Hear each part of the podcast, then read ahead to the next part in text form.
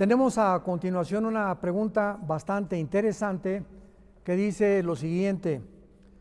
¿Por qué se menciona que Enoch desapareció misteriosamente, al igual que Elías? Sin embargo, su libro no entró en el canon bíblico.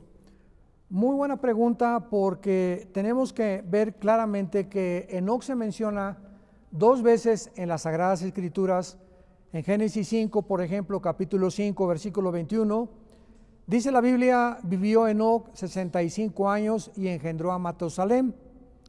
Y caminó Enoch con Dios. Después que engendró a Matusalem, 300 años y engendró hijos e hijas.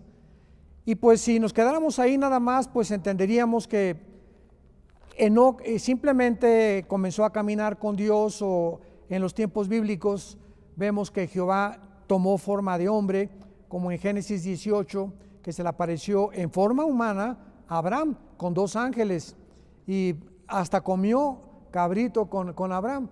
Entonces, el libro de Hebreos capítulo 11 nos aclara lo que significa que Enoch haya caminado con Dios.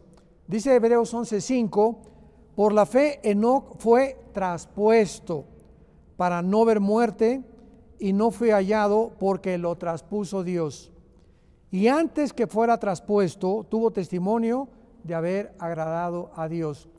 Entonces, Enoch es un personaje sin ningún lugar a dudas bíblico. ¿Por qué no se incluyó el libro de Enoch? Porque hay un libro de Enoch que revela casi el 80% en este libro, yo lo he leído varias veces, muy interesante, porque no está en el canon bíblico. Muy bien. Cuando los apóstoles murieron, fue el apóstol Juan el último que murió en la isla de Patmos. Sabemos que estaba exiliado por el gobierno romano y en el año 100, o sea, 100 años después de que Cristo nace, que se llama los 100 años de la era cristiana, que comenzó la era cristiana con la época apostólica, todas las cartas de los apóstoles y los antiguos libros que se habían condensado de la Torah o de la Torah del Antiguo Testamento se unieron en lo que se llama el canon. ¿Qué significa esto? Que los apóstoles determinaron que después de la muerte de Juan ya ningún libro podría ser aceptado y los padres de la iglesia como Tertuliano, Irineo, etcétera, etcétera, lo corroboraron.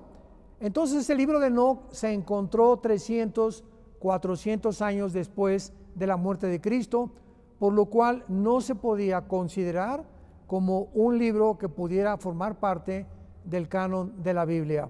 Sin embargo, pues es recomendable leerlo, habla muchísimo de la vida de los ángeles, de los ángeles caídos, cómo descendieron en Jerusalén, las guerras de los ángeles también, y esta es la razón por la cual no lo tenemos incluido en las Sagradas Escrituras.